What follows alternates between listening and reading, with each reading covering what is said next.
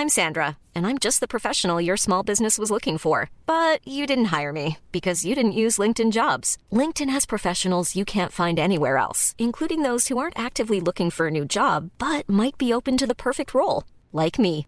In a given month, over 70% of LinkedIn users don't visit other leading job sites. So if you're not looking on LinkedIn, you'll miss out on great candidates like Sandra. Start hiring professionals like a professional. Post your free job on linkedin.com/people today.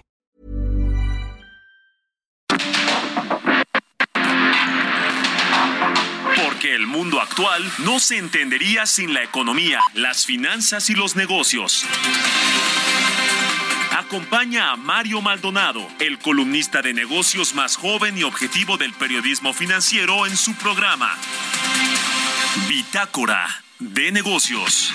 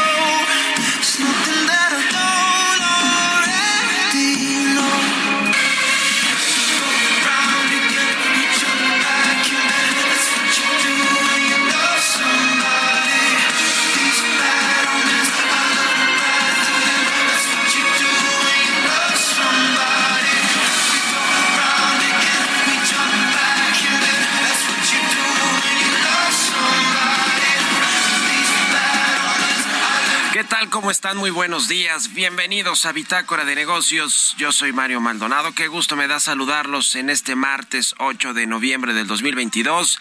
Estamos transmitiendo en vivo como todos los días tempranito aquí en la cabina del Heraldo Radio. Muchas gracias por acompañarnos en punto de las 6 de la mañana que comenzamos la barra de noticias en esta estación. A todos los que nos escuchan por el 98.5 de FM, un saludo a quienes nos siguen en Guadalajara por la 100.3, en Monterrey por la 99.7 y en el resto del país a través de las estaciones hermanas del Heraldo Radio. Muchas gracias por eh, sus comentarios, por escucharnos, por madrugar con nosotros aquí en Bitácora de Negocios. A quienes escuchen el podcast a cualquier hora del día también un saludo. Y comenzamos este martes 8 de noviembre con un poquito de música como todos los días para ponernos de buenas, para arrancar de buenas el día con buen ánimo. Estamos escuchando esta semana canciones de las bandas que van a presentarse en el Festival Pal Norte, allá en Monterrey, Nuevo León, en el, Parque Fundidora, que por primera vez tendrá tres días de conciertos, el 31 de marzo, el primero y el 2 de abril del próximo año. Esta que escuchamos es de Five Seconds of Summer es un y su nuevo sencillo se llama Bad Omens. Es un nuevo sencillo de esta banda originaria de Sydney, Australia, del género pop rock que se va a presentar allá en Monterrey el próximo año en este Festival Pal Norte. Vamos a entrarle ahora sí a la información. Hablaremos con Roberto Aguilar los temas financieros más relevantes, bolsas cautelosas previo a las elecciones intermedias de Estados Unidos que se llevan a cabo hoy allá en, nuestro vecino del norte, en el, en el país eh, pues que gobierna Joe Biden y que se prevé todo apunta que va a perder la Cámara de Representantes eh, los demócratas que pues llevaron a Joe Joe Biden a la presidencia de Estados Unidos. Recuperarán este terreno los republicanos en la Cámara de Representantes y veremos pues cómo se perfila todo hacia la elección del 2024. En noviembre del 2024 también hay elecciones presidenciales y Donald Trump pues quiere reelegirse o quiere regresar a la presidencia de Estados Unidos. Ya veremos qué sucede. También crece la amenaza de mayores cierres en China, infecciones siguen subiendo. Descontada nueva alza de Banco de México, la tasa de referencia llegará al 10%. Le vamos a entrar a esos temas con Roberto Aguilar. Vamos a platicar con Ernesto O'Farrill, como todos los martes, cómo nos puede impactar las elecciones de Estados Unidos, las elecciones de medio término que se llevan a cabo hoy en la Unión Americana. Vamos a entrarle al tema, cómo nos puede impactar en temas económicos, porque si regresan los republicanos al poder de la Cámara de Representantes, pues son más rígidos en términos de comercio, son más nacionalistas, veremos cómo nos va con el TEMEC y lo que pueda suceder con las consultas y los paneles de controversias que pues México puede enfrentar por este tema de la política energética. Vamos a platicar también con Gerardo Carrillo, director senior de Finanzas Públicas Internacionales para América Latina de Fitch Ratings. Vamos a hablar sobre la recesión esperada en Estados Unidos para el próximo año, que tampoco le ayudará a Joe Biden en términos pues de popularidad, en términos políticos. México sería el país más afectado de América Latina por la recesión en los Estados Unidos, dice Fitch Ratings. Vamos a analizar y a entrarle a este tema con Gerardo Carrillo. Hablaremos también de la venta de Banamex. El presidente López Obrador ayer dijo que son tres los eh, pues interesados por quedarse este banco. Le preguntaron sobre quiénes son. Dijo que no se podía meter eh, o que no podía revelar quiénes son y que tampoco pues va a meterse en la venta aunque ya puso condiciones. Dice que son recomendaciones, pero claramente pues son condiciones para la venta de este banco a eh, pues inversionistas mexicanos. Están allí Carlos Slim, está Germán Larrea, está Daniel Becker, presidente de la Asociación de los Banqueros y de Banca Mifel. En fin, le vamos a hablar de todo esto y también platicaremos con eh, Suni Areli Villa. Ella es directora de Operaciones y Fortalecimiento Institucional del Centro de Investigación Económica y Presupuestaria. Se reduce el espacio fiscal para el 2023, menos recursos para realizar política pública, se quedaron pues con menos recursos los organismos autónomos, el INE, es lo que está perfilando por lo menos la Cámara de Diputados. Vamos a entrar a estos temas hoy aquí en Bitácora de Negocios, así que quédense con nosotros en este martes 8 de noviembre. Vámonos al resumen de las noticias más importantes para comenzar este día con Jesús Espinosa.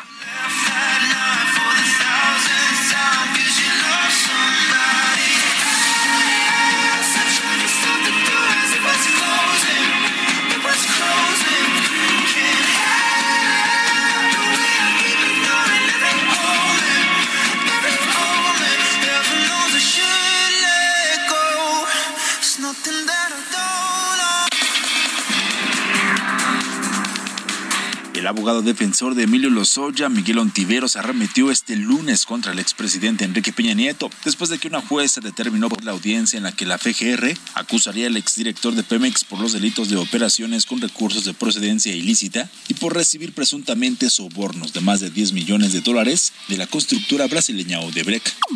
Pero ese juicio no va a suceder para Emilio Lozoya Austin, sino que va a suceder para quienes sometieron los recursos naturales del Estado mexicano a agencias internacionales, comenzando por el expresidente de la República, Enrique Peña Nieto, y su gabinete que comandaba el aparato organizado de poder corruptor en este país. A ellos son a los que tenemos que ver eh, respondiendo ante las juezas y jueces de este país.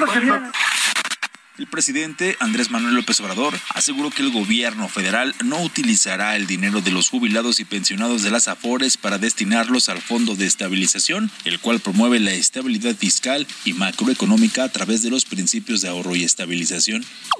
No es cierto, eso es otro invento, también muy difundido el fin de semana. Yo no soy Cedillo. ¿Quién fue el que creó los Afores? ¿Cuándo se crearon? Con Cedillo, ¿no? No, nosotros no podemos comprometer en nada las pensiones de los trabajadores. La Junta de Coordinación Política de la Cámara de Diputados descartó una sede alterna para discutir y votar en el Pleno el presupuesto de egresos 2023 a partir de este martes, pese al bloqueo total de los accesos al Palacio de San Lázaro que encabeza manifestantes en exigencia a que haya una reasignación presupuestal a instituciones de educación media superior al inaugurar el Foro Internacional Seguridad para el Progreso, Mejores Prácticas Internacionales en Seguridad Pública, el secretario de Relaciones Exteriores Marcelo Ebrard afirmó que la instrucción presidencial es mejorar la seguridad en todo el país. Durante la presentación de Perspectivas Económicas de América Latina 2022 en el marco de la COP27, un informe reveló que América Latina y el Caribe deberán movilizar de 1.5 a 5% de su Producto Interno Bruto de aquí hasta el 2050 para beneficiar su transición a una economía verde y enfrentar con ello el cambio climático que de no atenderse podría afectar a la pobreza y a la desigualdad.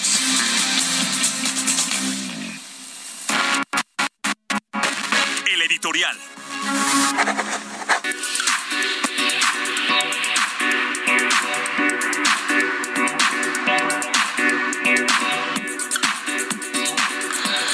Pues ya le decía, hoy hay elecciones intermedias en los Estados Unidos y a pesar de que ya muchos votan de forma anticipada, se calcula que más de 30 millones de estadounidenses pues ya votaron en estos comicios de medio término donde cambian pues el Congreso, la Cámara de Representantes, que es sobre todo la pues la que importa y la que van a perder definitivamente a menos que algo extraordinario suceda los demócratas y va a quedar pues en mano en manos de los republicanos eh, pues es también la antesala de lo que va a ser las elecciones presidenciales en el 2024 por supuesto que los dos grandes eh, eh, políticos y quienes están jugando el puesto para el 2024 son Donald Trump, que quiere regresar a la presidencia de Estados Unidos, y Joe Biden, que pues quisiera reelegirse.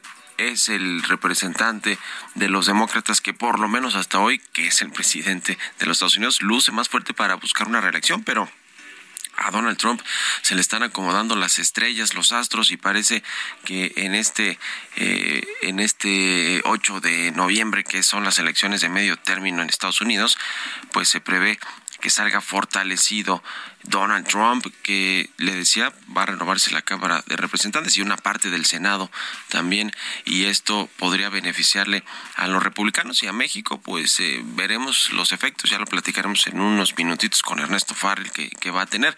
Mientras tanto, aquí en México, y, lo comento un poco porque tiene que ver eh, todo lo que sucede en el ámbito económico, allá en Estados Unidos están sufriendo por una inflación altísima, por aumentos en la tasa de interés, están acostumbrados los estadounidenses pues a tener una tasa de interés prácticamente de cero, o por lo menos cuando vienen las depresiones o las desaceleraciones económicas, ahora está subiendo la tasa de interés, sigue la inflación alta, eh, hay asuntos económicos, viene probablemente una recesión, y mientras eso sucede acá en México parece que las cosas pues van mejorando también en términos económicos. Ayer se dio a conocer este dato del empleo formal que creció en 207 mil eh, 968 personas en el mes de octubre. Aumentó el empleo formal, significa su incremento mensual más alto de toda la historia, según los datos que reportó el Instituto Mexicano del Seguro Social.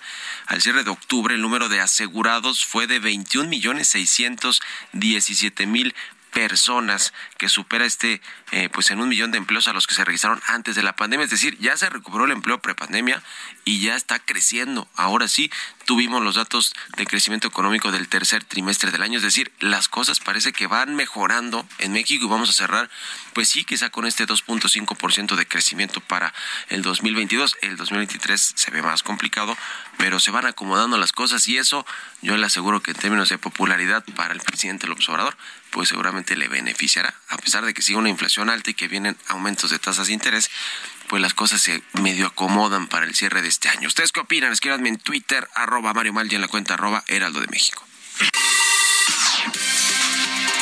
Economía y mercados.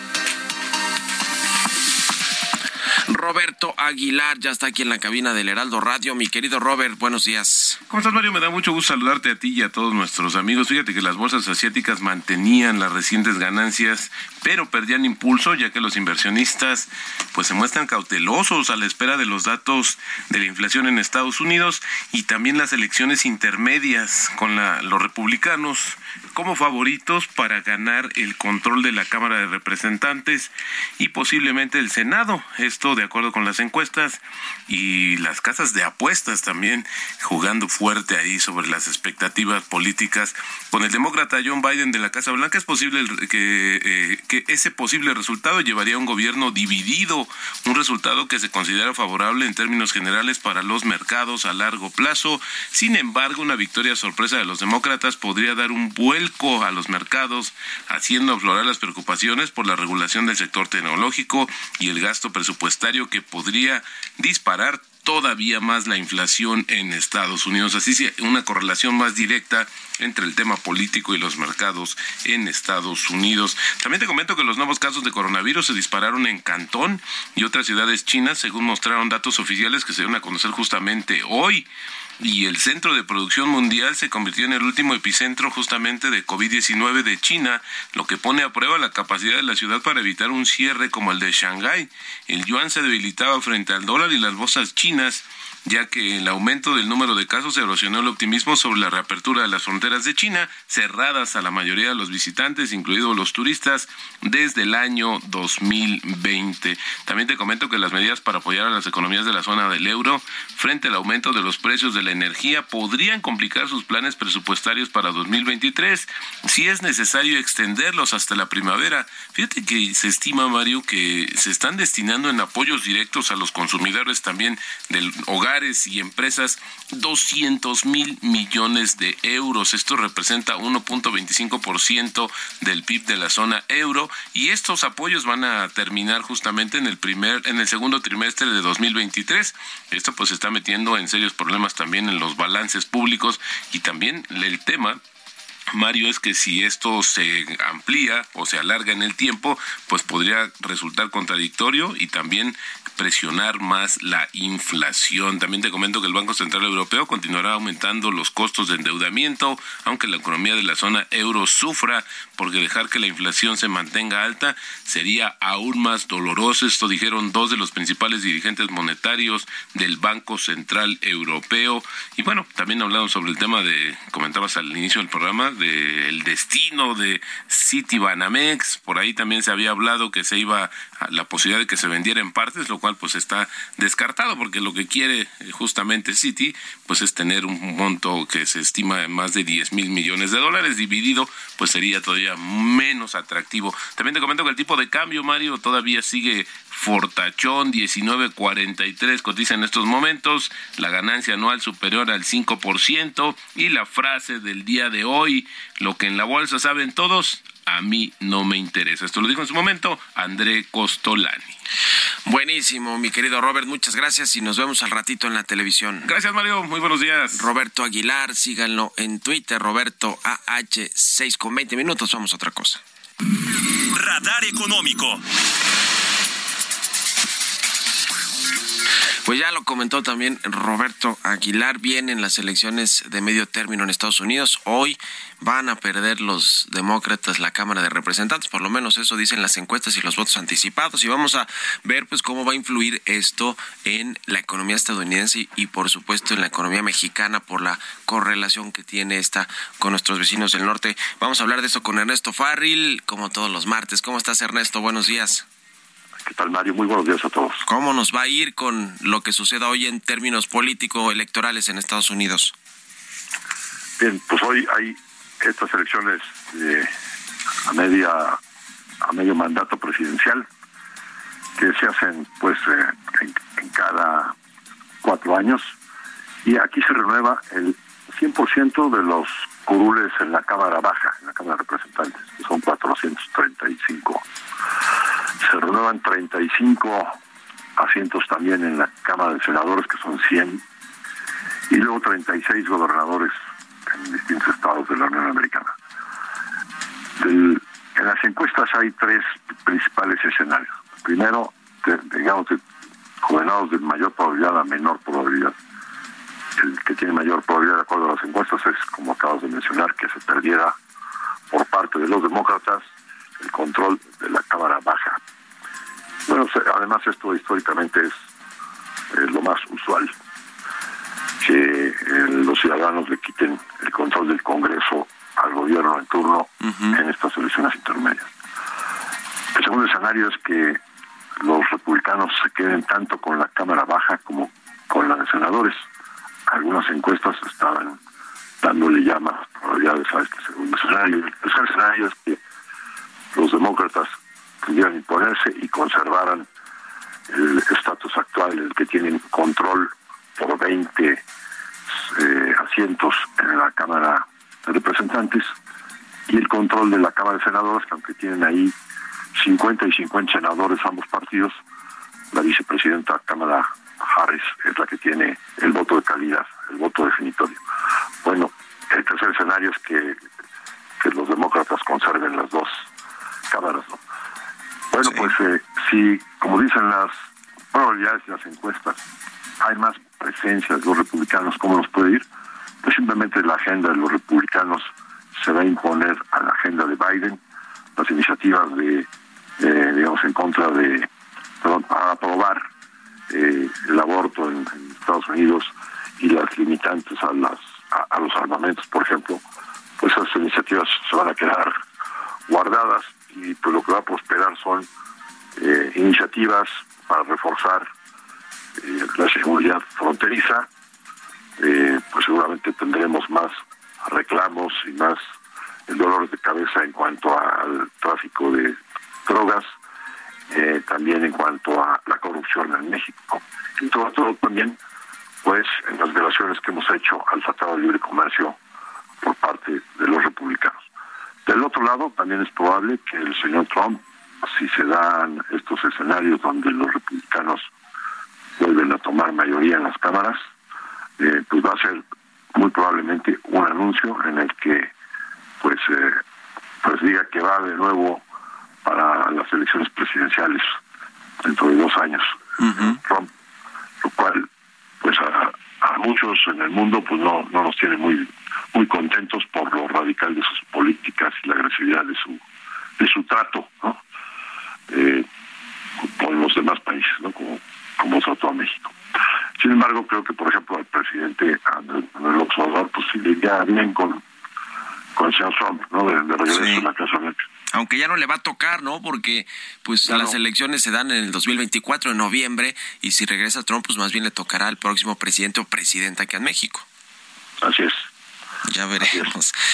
En fin, ya veremos porque además pues los eh, republicanos son más duros, más nacionalistas en términos de comercio exterior, en términos obviamente económicos y entonces quizá a México no le vaya muy bien, sobre todo por todos estos conflictos que hay con la política energética y con el tema de los biotecnológicos y muchas otras cosas, ¿no?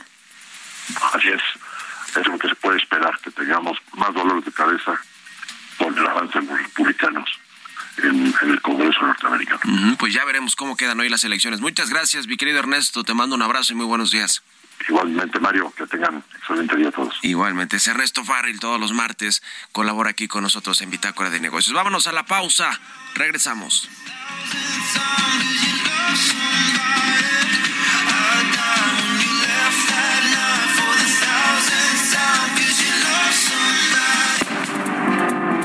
En un momento continuamos con la información más relevante del mundo financiero en Bitácora de Negocios con Mario Maldonado. Regresamos.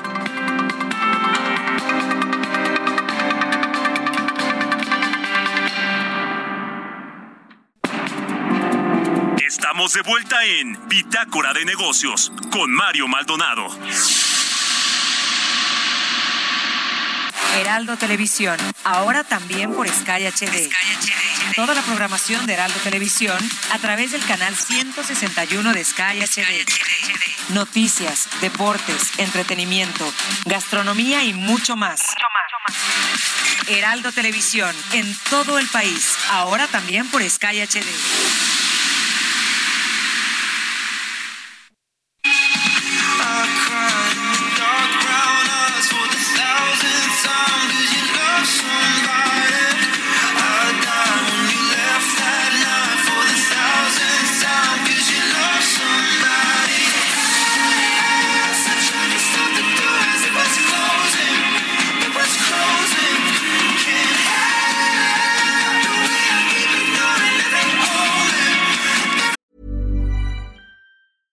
I'm Sandra, and I'm just the professional your small business was looking for. But you didn't hire me because you didn't use LinkedIn jobs. LinkedIn has professionals you can't find anywhere else, including those who aren't actively looking for a new job but might be open to the perfect role, like me.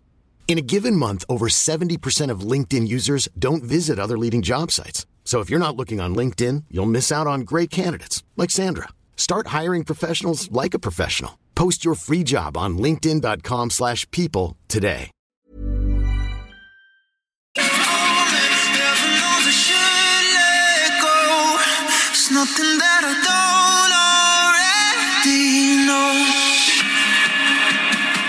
Ya estamos de regreso aquí en Bitácora de Negocios. Son las 6 de la mañana con 31 minutos, tiempo del centro de México. Y regresamos escuchando un poquito de música antes de irnos con la información en esta segunda mitad del programa. Estamos escuchando una banda australiana que se llama Five Seconds to Summer, no, Five Seconds of Summer. La canción se llama Bad Omens y esta banda se va a presentar en el Festival Pal Norte que se va a llevar a cabo en Monterrey, en el Parque Fundidora, el próximo 31 de marzo, primero y 2 de abril. Es eh, una banda que estará presentándose en este festival que ha vendido más de 2.5 millones de entradas para sus conciertos y 12 millones de álbums. Esta de Five Seconds of Summer la estamos escuchando hoy aquí en Bitácora de Negocios. Le platico que pues estamos contentos aquí en el Heraldo Media Group porque con datos de Comscore y de Google Analytics en el mes de septiembre el Heraldo Media Group se convirtió en el grupo de medios digitales más grande del país, respaldado por 80 millones de usuarios únicos. Se consolida a la cabeza de los medios en México por dos meses consecutivos. Así que muchas felicidades a todos los que hacen posible que el Heraldo Media Group se, se consolide como el medio más leído del país. 6 con 33 minutos. Vámonos al segundo resumen de noticias con Jesús Espinosa.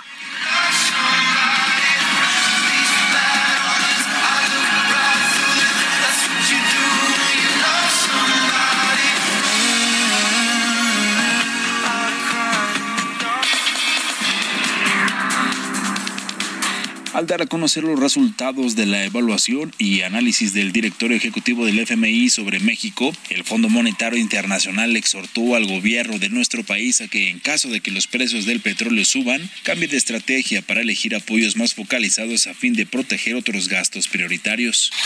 El Instituto Mexicano del Seguro Social informó que al mes de octubre registró un incremento mensual de 207.968 empleos formales, siendo esta cifra la más alta en la historia del IMSS. De los empleos creados en el mes de octubre, 86.4% son permanentes y 13.6% son eventuales. Gilberto Sousa Martínez, presidente del Consejo de Cámaras y Asociaciones Empresariales del Estado de México, aseguró que la entidad más de un millón de trabajadores se beneficiarán con el cumplimiento de la norma 037 que regula el teletrabajo en nuestro país, es decir, casi el 18% de los 13 millones de personas en todo México que realizan este tipo de actividad laboral. El nuevo propietario multimillonario de Twitter, Elon Musk, llamó este lunes a los estadounidenses a votar por los candidatos republicanos en las elecciones de medio mandato de este martes.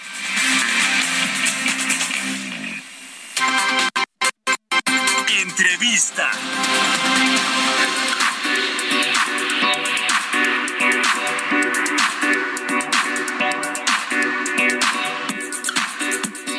Y bien, vamos a platicar con Gerardo Carrillo. Él es director senior de Finanzas Públicas Internacionales para América Latina de Fitch Ratings. ¿Cómo estás, Gerardo? Buenos días. ¿Qué tal? Buenos días, Mario. Para ti, para todo tu auditorio. Gusto saludarte.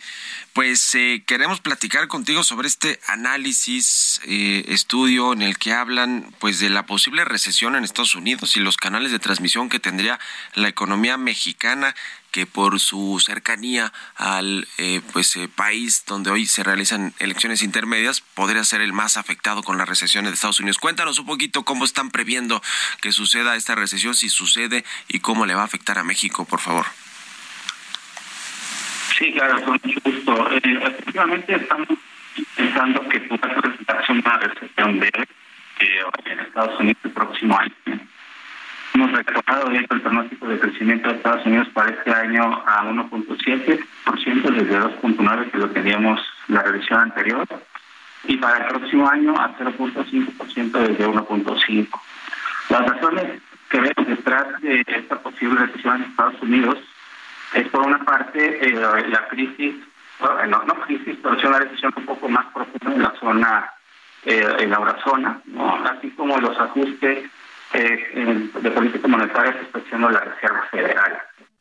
Eso, eso eh, pensamos que puede tener un deterioro sobre los salarios reales por el, por el tema de inflación. Y también estimamos eh, que se presente un crecimiento en el desempleo en Estados Unidos en los próximos dos años. No es algo severo, pero sí pensamos Sí. que pueda Oye, Gerardo, eh, la comunicación tenemos problemas, se está escuchando entrecortada la comunicación. Vamos a retomar la eh, llamada con Gerardo Carrillo de Fitch Ratings. Nos está platicando sobre, ahora que son las elecciones en Estados Unidos este, este día, pues le decía que todo tiene que ver también con la economía. Como decía Bill Clinton, ¿no? Es la economía estúpido, it's, economy stupid. Eh, y bueno, pues eh, en, en Estados Unidos probablemente va a haber una recesión el próximo año, no tan profunda, no estructural o tan estructural, pero sí una recesión que en Estados Unidos básicamente se mide como dos trimestres consecutivos de crecimiento negativo, es decir, de caída de la actividad económica de Estados Unidos y que bueno, pues esto también se refleja en el empleo, se refleja en el mercado laboral, en indicadores como el de la inflación, en indicadores de, inversión, de eh, en fin, de mu- muchos muchos otros indicadores. En México se requiere más que dos trimestres consecutivos de caída económica o de, de crecimiento negativo para considerar que hay una recesión, pero en Estados Unidos más o menos eso es lo, lo que se toma en cuenta para decir que están en recesión y probablemente suceda esto el próximo año. Y pues México por la cercanía, por la relación comercial que tiene con eh, Estados Unidos se vería afectado sin duda alguna las exportaciones, las remesas que llegan de nuestros paisanos que viven en Estados Unidos a México, el turismo, por supuesto, muy importante, es decir, varios canales de transmisión por los que México se podría ver afectado con esta recesión en Estados Unidos. Ya te recuperamos, a ver si nos escuchamos bien ahora. Gerardo Carrillo, adelante. Sí, claro que sí. Eh, y efectivamente, como, como estás comentando, los canales de transmisión para México, el más importante de todos es por el lado del comercio. Aunque también eh, las remesas y el turismo tienen un papel, yo diría, secundario y mucho más alejado también el tema de los precios del petróleo que pudieran verse presionados a la baja. Eh, El tema del comercio, ¿no? Eh, el principal eh, país exportado hacia donde se dirigen las exportaciones de México es Estados Unidos. 80% de las exportaciones mexicanas van hacia Estados Unidos y esto representa un poquito más del 30% del PIB nacional. Entonces, eh, ante una menor de, eh, demanda de productos, sobre todo manufactureros, por parte de la industria en Estados Unidos, pues también el sector industrial de México se podría ver afectado.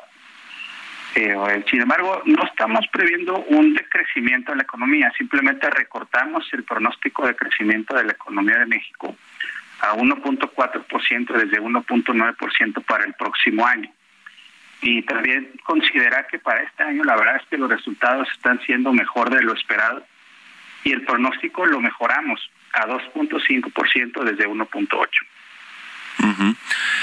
Eh, pues sí, efectivamente el comercio, la relación que tiene México con Estados Unidos y con este TEMEC, y que además acaban de dar a conocer estos datos donde México es el principal socio comercial de Estados Unidos, siempre se pelea ahí con China, con Canadá, y se convirtió eh, pues en, en el socio comercial más importante y eso pues sin duda alguna es un canal de transmisión el más el más relevante para México en términos económicos. Ahora, también en Estados Unidos, además de lo que suceda con la política, con las elecciones de medio término que se llevan a cabo hoy, pues están sufriendo con problemas de inflación, están sufriendo con el aumento de tasas de interés. Esto finalmente también pues va a ralentizar la economía, va a desacelerarla y bueno, pues por ahí podría venir venir la, la recesión. ¿Cómo, ¿Cómo eh, está esta correlación también en términos de la inflación ahora que hablamos de este asunto de los precios entre México y Estados Unidos? Porque se habla de que mucha de la inflación que tenemos es importada precisamente de,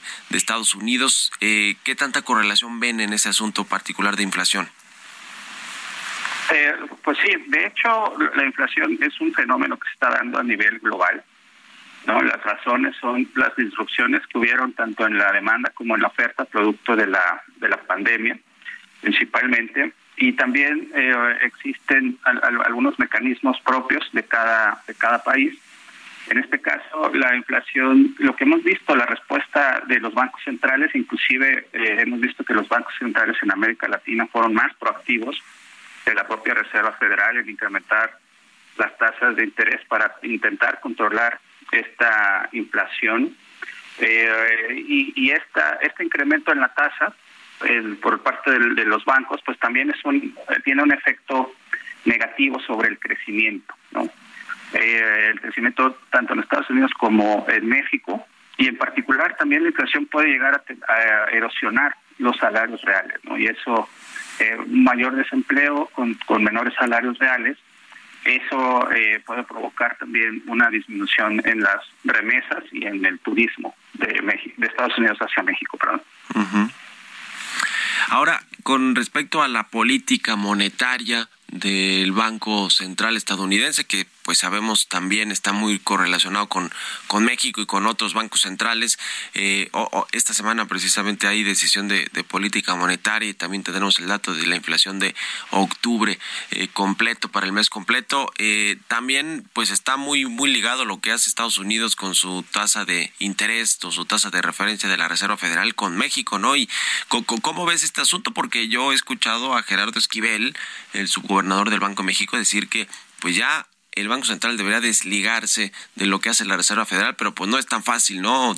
Sin duda alguna se tiene que mantener ese spread en el, como le como le dicen los economistas este- en este tema de las tasas de interés para que México siga siendo atractivo, ¿no? Y que no se nos vaya a depreciar el tipo de cambio y otros efectos que genera que no haya eh, pues eh, digamos esta diferencia amplia en términos de las de las tasas de interés de ambos países. Sí, es, es- correcto, aunque, insisto, me parece que Banco de México eh, comenzó con las altas en la, en la tasa de interés. Bueno, tenemos dos aspectos. Por una parte, la tasa de interés no bajó tanto como en otros países durante la pandemia. Sí bajó, de- desde luego, pero no, no, no, por ejemplo, no tanto como en Estados Unidos.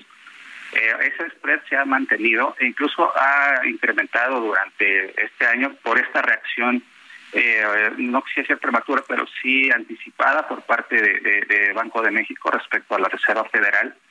Eh, y, y también por eso vemos que el peso en lo que va del año no se ha depreciado, sino que al contrario, se ha apreciado ligeramente. ¿no? Entonces, eh, eh, por, por esa parte sí, sí pensamos que inclusive pudiera darse hacia el año que entra, este año no, pero hacia el año que entra una revisión a la baja en la tasa de referencia de Banco de México estamos esperando que 2023 cierre en 9%, que este año lo haga en 10%. Eh, y en cambio la, Reserva Federal pronosticamos eh, tanto este año como el que entra se mantengan alrededor del 4%. Entonces creo que eh, Banco de México le puede dar un poco de más peso a la evolución de la inflación eh, doméstica, más allá de este spread respecto a la tasa de la Reserva Federal.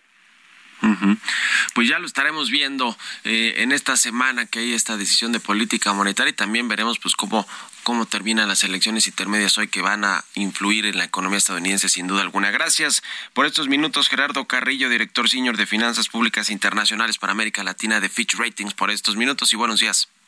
Buenos días, muchas gracias para ti, Hasta luego. 6 con 44, vámonos con las historias empresariales. Historias empresariales.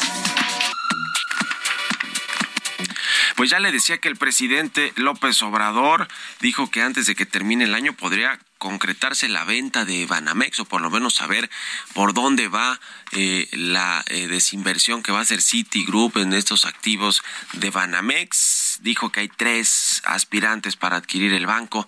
Nos platica de esto Giovanna Torres.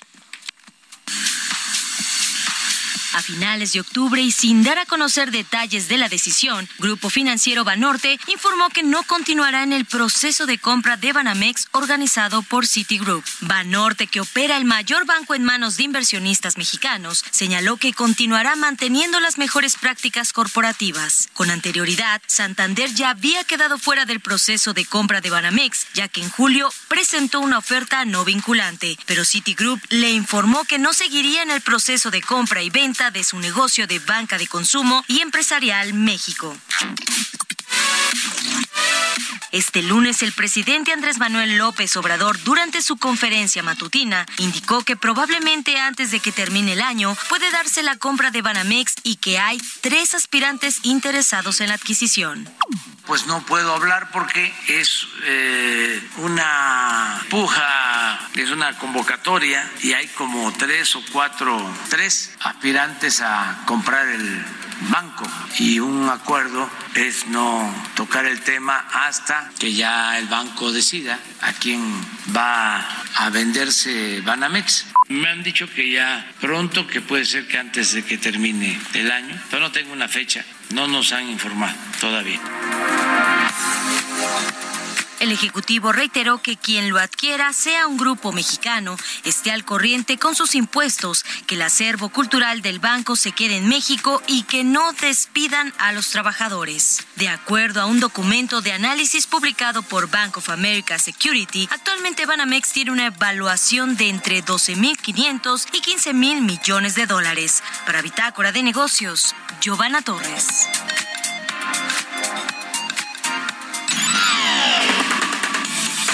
Maldonado en Bitácora de Negocios.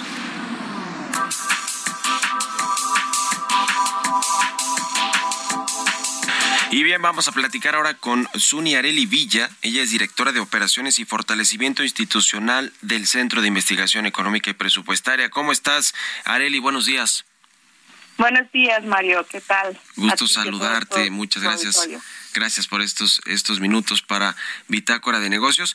Pues queremos platicar contigo sobre lo que se está discutiendo en la Cámara de Diputados, el presupuesto de egresos del próximo año, eh, con las resignaciones que han hecho más bien recortándole a los organismos autónomos, recortándole presupuesto, pero tampoco se han eh, hecho grandes cambios. Platícanos cómo, cómo se ve el panorama para el próximo año con lo que se está discutiendo, con lo que han dicho los diputados que le quieren cambiar a este paquete económico del próximo año. Pues bueno, primero hay que reconocer, como bien mencionas, lo que se está discutiendo. Finalmente, eh, el presupuesto tiene una, una gran proporción que es un gasto ineludible y a lo que le denominamos los recursos de libre disposición, que es el espacio fiscal, pues este cada vez es más reducido. Es decir, si nosotros eh, reconocemos que gran parte del presupuesto está comprometido por, por leyes y por compromisos de, de endeudamiento y por otros otras promesas también que se han hecho a lo largo del, tiempo, pues entonces el cachito que queda realmente para reasignar es, es menor. Y esto, esto se vuelve bien interesante porque entonces ahí es donde deberíamos estar las discusiones. Si bien pues son cosas que están comprometidas anteriormente, esto no quiere decir que no se puedan cambiar, sino que habría que hacer modificaciones en la ley y en otros compromisos para, para hacerlo. Y un ejemplo de esto es el caso de las pensiones. Finalmente, eh, las pensiones son un, o son un compromiso que se ha hecho, están en la ley y, y que se han defendido. Finalmente, cada vez se incrementan más, tanto es ahora que, que, que equivalen o se superan toda la recaudación del IVA. Es decir, estamos pagando IVA en México para pagar pensiones. Que, que si lo vemos a simple vista, esto no está del todo mal. Sin embargo, cuando contrastamos y vemos eh, los recursos que les están dando a la primera infancia, pues eh, vemos cómo hay una gran diferencia entre las personas que votan y entre las personas que no votan. Y eso es muy lamentable. Si lo vemos en números, tenemos cuatro puntos del PIB para primera infancia y cuatro cente perdón, para pensiones y cuatro centésimas, o sea, no décimas, centésimas, cero cuatro para el programa que va a ayudar a los hijos de madres trabajadoras, por ejemplo. Entonces esto nos habla de que hay una inequidad intergeneracional que se ve en el presupuesto y que no está siendo el foco de la discusión en este momento y que debería de. Ujú. Pues sí, es, es un tema complicado siempre las discusiones de los presupuestos del paquete económico, pero pues como dices, en el gobierno federal el presidente López Obrador tiene muy claro sus prioridades, que es efectivamente el gasto social, obviamente se tienen que cubrir las pensiones, que esos son pues como que prácticamente gastos fijos que ya tiene el gobierno, lo mismo que el pago del servicio de la deuda y algunos otros, pero pues también los recursos hacia sus proyectos de infraestructura, eh, hacia la Comisión Federal de Electricidad, hacia Pemex, que son prioridades que tienen siempre los gobiernos y hoy obviamente no es la excepción del el gobierno del presidente eh, López Obrador y donde se pueda pasar la tijera, como el caso de los organismos autónomos, del INAI, del IFT, de la Comisión de Competencia, del Instituto Nacional Electoral, pues allí sí eh, normalmente es como, como, como hacen estas reasignaciones, ¿no? Recortándole donde el- con las dependencias o los organismos que creen que pues no son tan importantes. Pues realmente eh, es una resignación para donde se puede, ¿no? Finalmente, para algo que no está en la ley y donde no se está eh, obligando a tener cierto porcentaje de gasto. Si nosotros descontamos todos los de todos los ingresos que se recaudan, de todos los ingresos presupuestarios, el gasto por pensiones, lo que se va a los estados y municipios, lo que ya mencionabas, eh, lo que se va INS, ISTE, Pemex, CFE, porque son recursos propios, pero además el pago de la deuda, esto deja dos puntos de vista. Que si de- eh, juntamos todo lo que llamamos ahora programas prioritarios, es decir, los que han puesto, los que han sido el foco de esta administración, todos los programas del bienestar, por ejemplo, pues todos ellos van a juntar 2.5 y, y este y este superior es por el efecto de las pensiones, ¿no? Que están en los dos lados. Pero realmente si descontáramos eh, todo esto, pues el margen de maniobra cada vez es menor, es, es casi un punto del PIB, un poquito más. Y, y si con esto eh, pensamos que el Tren Maya pues está juntando medio punto, pues realmente, como mencionábamos, eh, se terminan recortando a programas, a, instituciones que a simple vista no proveen un servicio público directo a la población, pero que son muy importantes para la regulación, para la democracia y, y pues también para, para la gestión pública, ¿no? Finalmente hay que pensar que, que el gobierno también tiene una parte muy importante de, de gestión y que es necesaria para que se provean estos bienes y servicios y sobre todo que se garanticen los derechos.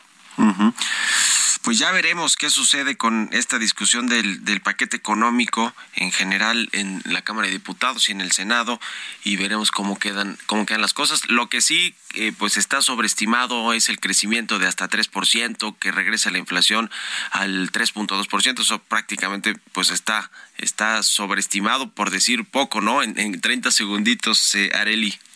Y esto puede ser gravísimo, porque si no llegamos a esas metas o si no se cumplen estas estimaciones, pues realmente lo que vamos a ver son recortes. Y, y como hemos aprendido en los últimos tres años, estos recortes no van a ser en estos programas que son emblemáticos de la administración, sino en otras otras cosas que, que ya se les está recortando por fe.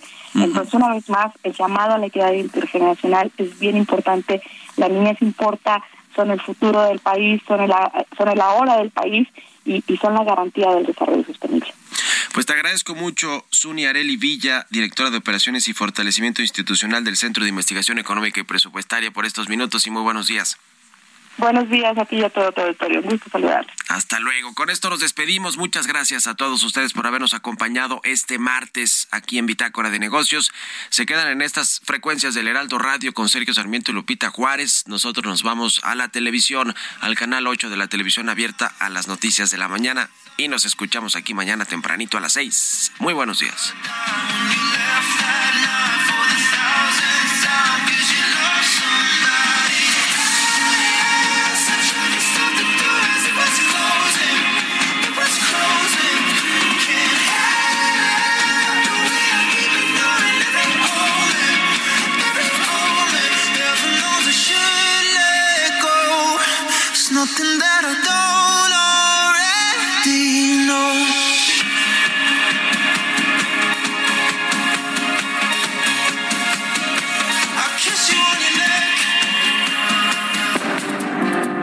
Esto fue Bitácora de Negocios con Mario Maldonado.